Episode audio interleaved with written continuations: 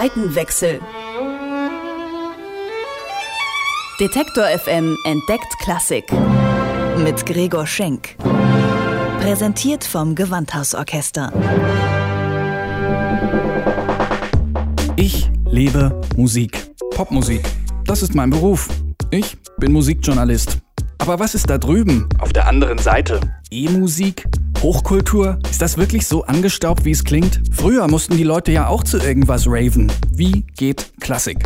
Das will ich rausfinden. Deswegen gehe ich dahin, wo Klassik gelebt wird. Zum Gewandhausorchester. Zeit für einen Seitenwechsel.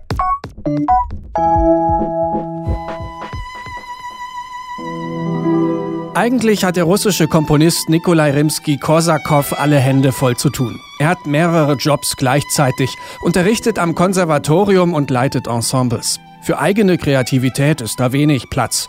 Er ist kein Vielschreiber, keiner, der Unmengen von Werken fabriziert. Vielmehr trägt er lange eine Idee mit sich rum, bis er ganz plötzlich ein großes Werk hervorzaubert. Im Jahr 1888 ist es mal wieder soweit. Er schreibt die sinfonische Suite Scheherazade.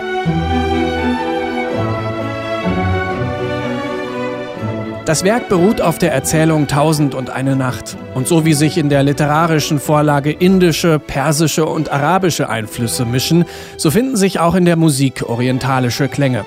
Überhaupt, der Orient war Ende des 19. Jahrhunderts in der klassischen Musik schwer angesagt, weiß Gewandhausdramaturgin Ann-Kathrin Zimmermann. Wirklich eine Mode in dieser Zeit lag in der Luft, hat andere Komponisten auch beschäftigt und ist bei Rimsky-Korsakow eigentlich auch sehr viel dezenter, zurückhaltender behandelt als bei anderen. Also es verleiht dem Ganzen so eine Farbe, aber es übertüncht es nicht, wenn man es so ausdrücken will. Also es ist nicht kein greller Orientalismus, eher eben solche Nuancen in der Behandlung der Solo-Violine, aber auch in anderen Themen, die sich durchs Orchester ziehen.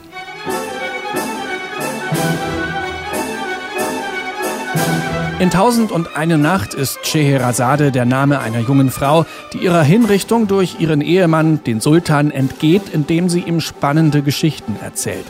Beide Charaktere haben in der Musik ein entsprechendes Motiv. Gleich zu Beginn hören wir den tyrannischen Sultan.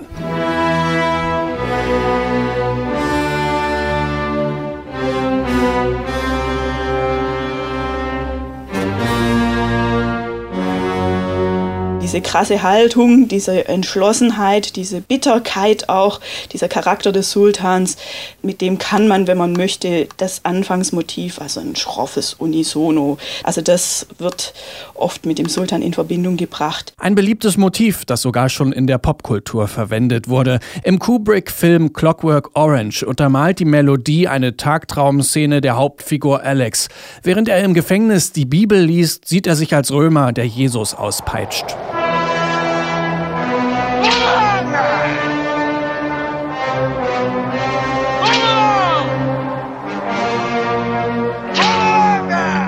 Dann ist da die kluge und schöne Scheherazade, die dem Sultan Geschichten erzählt, um am Leben zu bleiben und die in Rimsky-Korsakows Suite in allen vier Sätzen präsent ist. Er stiftet Einheit in diesem sinfonischen Zyklus, indem er eben eine Art Geschichtenerzählerin in Gestalt der Violine uns vorstellt, die durch diese reiche Musik mit all dem vielen, was da passiert, hindurchführt, die man immer wieder erkennt, die quasi begleitet durch diese bunte Bilderwelt der Musik.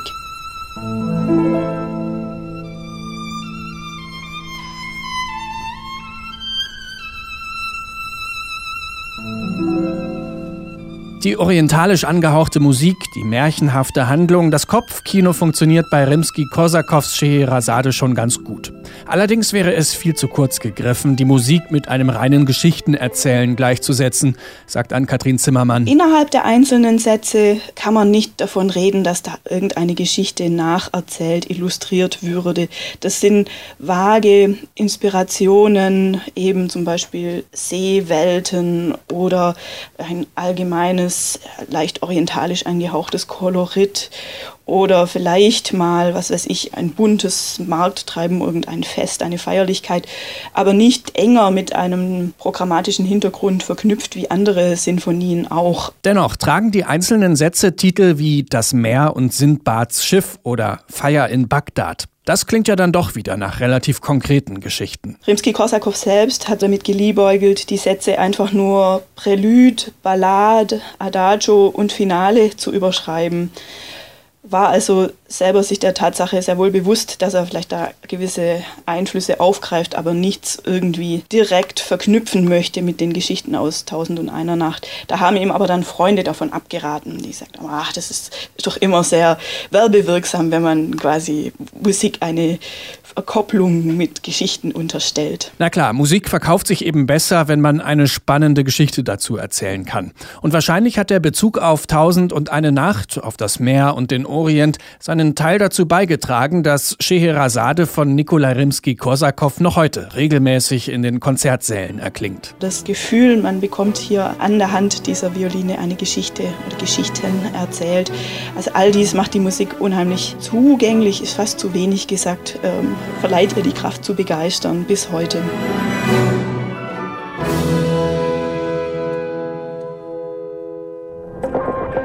Seitenwechsel. Detektor FM entdeckt Klassik. Mit Gregor Schenk. Präsentiert vom Gewandhausorchester.